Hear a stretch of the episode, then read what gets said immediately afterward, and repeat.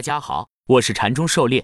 今天咱们来学习教你炒股票禅论一百零八课第三十七课背驰的再分辨第二节。咱们的讲解按原文对照逐段进行，力求贴近原文解读，弄懂每个重难点。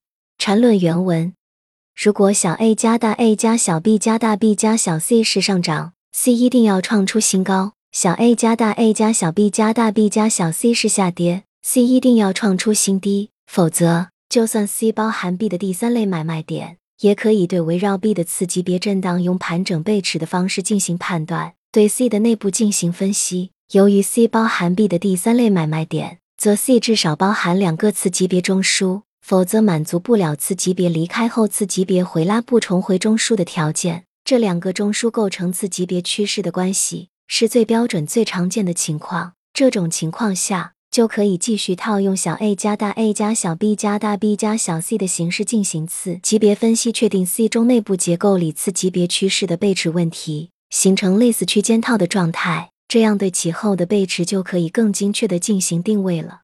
狩猎解读，我们来描述一下标准背驰形态的基本特征。首先，必须是趋势，没有趋势没有背驰，趋势就必须至少有两个同向同级别中枢。其次，C 必须包含 B 中枢的第三类买卖点。第三。C 必须创出新低或新高。第四，C 的力度小于 B，这是四条基本要求。C 中至少包含两个次级别中枢，这个不难理解，因为必须出现第三类买卖点，所以必须有一个次级别走势的离开和一个次级别走势的回拉，不再进入中枢。那么最极端的情况就是离开和回拉都是一个次级别盘整，各包含一个次级别中枢，所以 C 至少包含两个次级别中枢。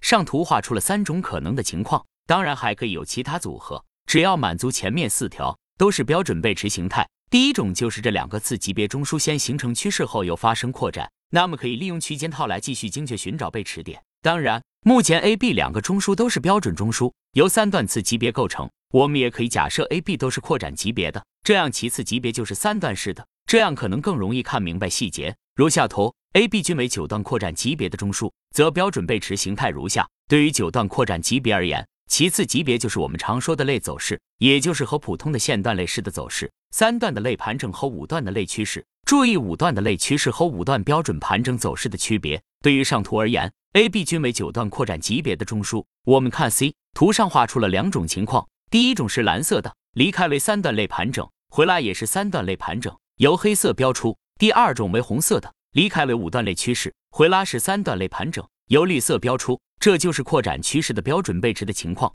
其实和上面标准中枢趋势背驰的一样，都是上述四点要求，只是细节更清晰一些。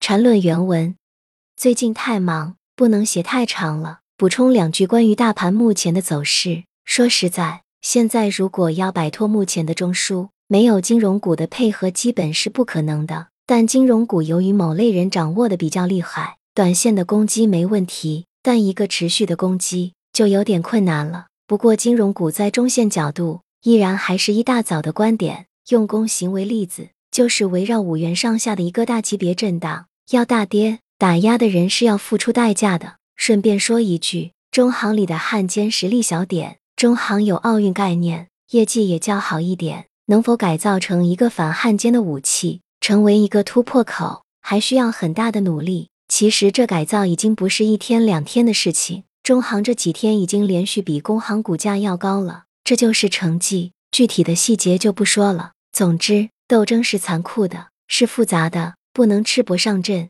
要用最充分的耐心去消耗汉奸的实力。